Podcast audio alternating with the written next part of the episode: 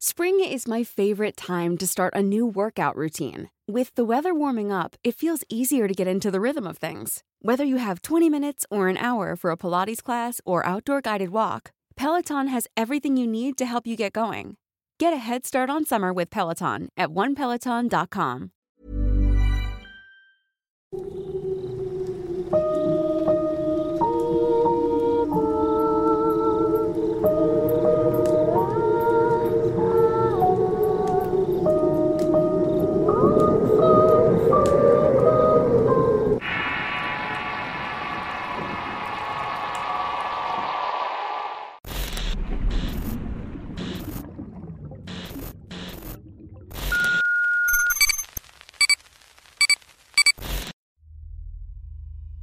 La mujer del bosque. Historia basada en la experiencia de Manuel Fernández. Escrito y adaptado por Tenebris para relatos de horror. Soy originario de una comunidad llamada Velasco ubicada en el estado de Hidalgo, México. Ahora vivo en la ciudad de Querétaro donde trabajo como ingeniero de mantenimiento en una empresa de giro automotriz. Nunca fui alguien que creyera en lo espiritual hasta que tuve 25 años y empecé a acercarme a Dios. Y aunque era agnóstico, no fue hasta que decidí comprometerme con mis nuevas creencias que comencé a experimentar sucesos paranormales de primera mano. La siguiente historia sucedió en Velasco, que es un lugar pintoresco y antiguo. Se caracteriza por estar en medio de un bosque de encinos y coníferas que cubren las montañas. El clima es frío y llueve casi todo el año. En el pueblo viven alrededor de 600 personas, la mayoría ubicadas en lo que se considera el centro. Más allá hay personas que viven en los cerros cerca del bosque. Mi familia es justamente una de las que viven en las periferias. En una ocasión salí a correr por un camino de terracería cerca del monte como era mi costumbre diaria. Me gustaba levantarme temprano para ir a correr. Me tocaba salir incluso cuando todavía no salía el sol y estaba briznando. En ese momento la neblina se espesa y con un frío que cala hasta los huesos. Aunque les pueda parecer incómodo, la verdad es que a mí me gustaba mucho correr así, sobre todo cuando me ponía a escuchar un poco de música. Esa mañana divisé por el camino a una mujer anciana que iba cargando dos fajos de leña atados con unas tiras hechas de tela. Verla así me conmovió un poco porque la señora se veía cansada y humilde. Decidí alcanzarla para ayudarle a cargar los bajos de leña y hacer mi buena acción del día. Cuando estaba a unos dos metros de distancia de ella le dije, Buenos días señora, si gusta le puedo ayudar a cargar su leña. La mujer volteó desconcertada e incluso con algo de miedo en las facciones del rostro. Me dijo que sí con la cabeza y me pasó los bajos de leña. Me dispuse a andar a su lado durante todo el camino hasta su casa, la cual se ubicaba al final del camino de terracería. Llevábamos 20 minutos adentrados en el bosque y durante ese tiempo la señora no habló mucho por lo que intenté hacerle plática sobre el clima y otras cosas. Al llegar a su casa me indicó dónde poner la leña y me dio las gracias. Luego me fui a mi casa corriendo como siempre. Este episodio ocurrió por el año 2010. Hace cuatro meses hubo un paro en General Motors y nos dieron una semana de vacaciones. Aproveché ese tiempo para ir a Velasco a visitar a mis padres y a mis hermanos. Una vez instalado en casa, mi familia me contó que una bruja estaba chupando a los niños del pueblo. Muchos rumoraban que la bruja volaba en forma de bola de fuego y se posaba en un pino enorme que estaba detrás de nuestra casa. Yo no creía en esas historias y no les tomé mucha importancia. En la tarde nos fuimos a ver a una tía que vive en otro pueblo más arriba en la montaña que se llama Cerro Gordo. Entre plática y el festejo nos dieron la una de la madrugada. Cansados decidimos volver a nuestra casa. Al llegar mi hermano recordó que había dejado las llaves dentro.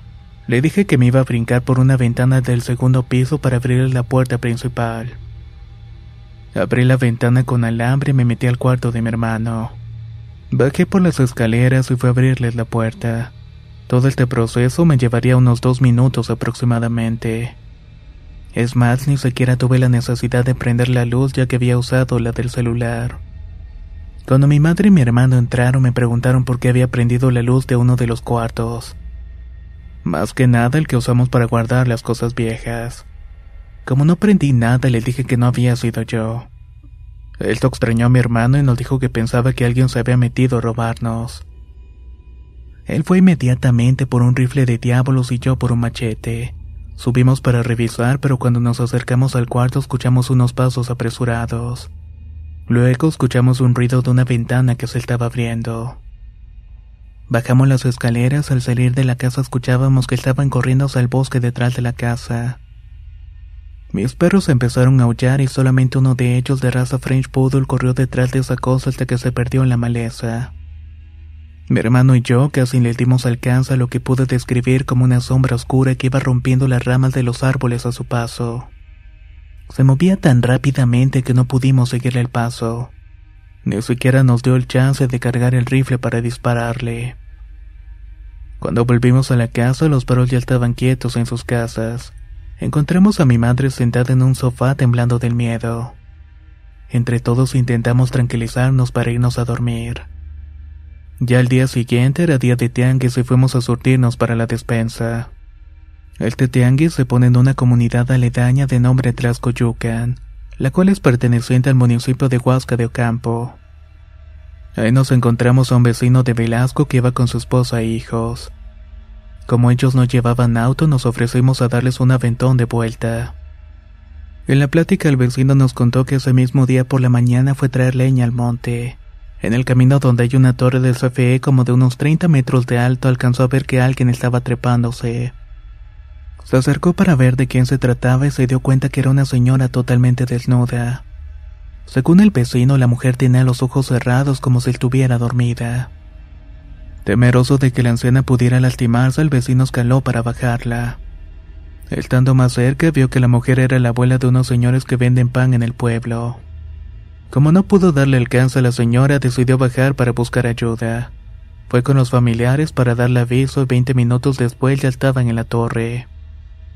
Lo que le resultó extraño es que la anciana ya no estaba en la torre.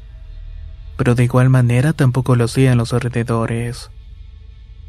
Los familiares se vieron unos a los otros y se dieron media vuelta sin siquiera hacer preguntas o dar las gracias.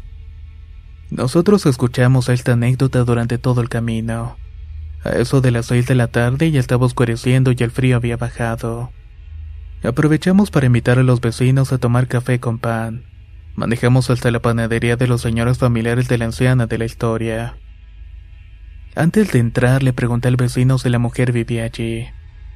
Él me respondió que la señora tiene una casa en medio del bosque que debido a su avanzada edad sus familiares decidieron llevársela a vivir con ellos por lo que era muy seguro encontrarla en la panadería sentada en una mecedora junto a los hornos de pan.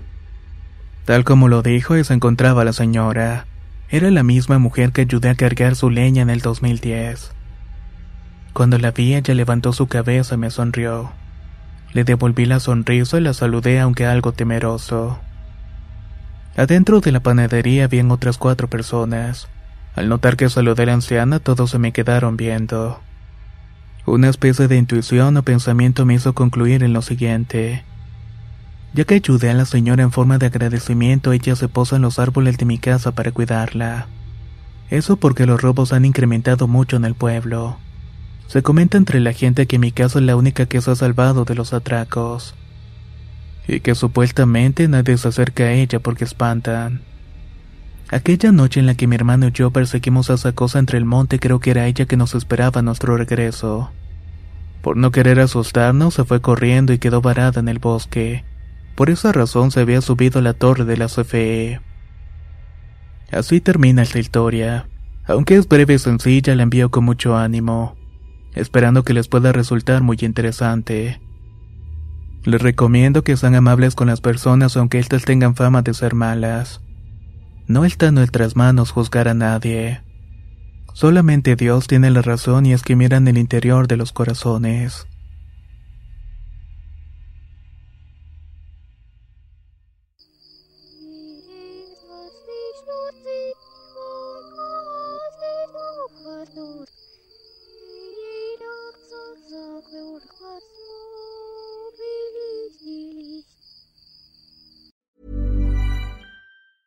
Hey, it's Danny Pellegrino from Everything Iconic. ¿Ready to upgrade your style game without blowing your budget? Check out Quince. They've got all the good stuff shirts and polos, activewear, and fine leather goods, all at 50 to 80% less than other high end brands.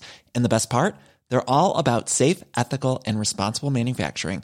Get that luxury vibe without the luxury price tag. Hit up quince.com slash upgrade for free shipping and 365 day returns on your next order. That's quince.com slash upgrade.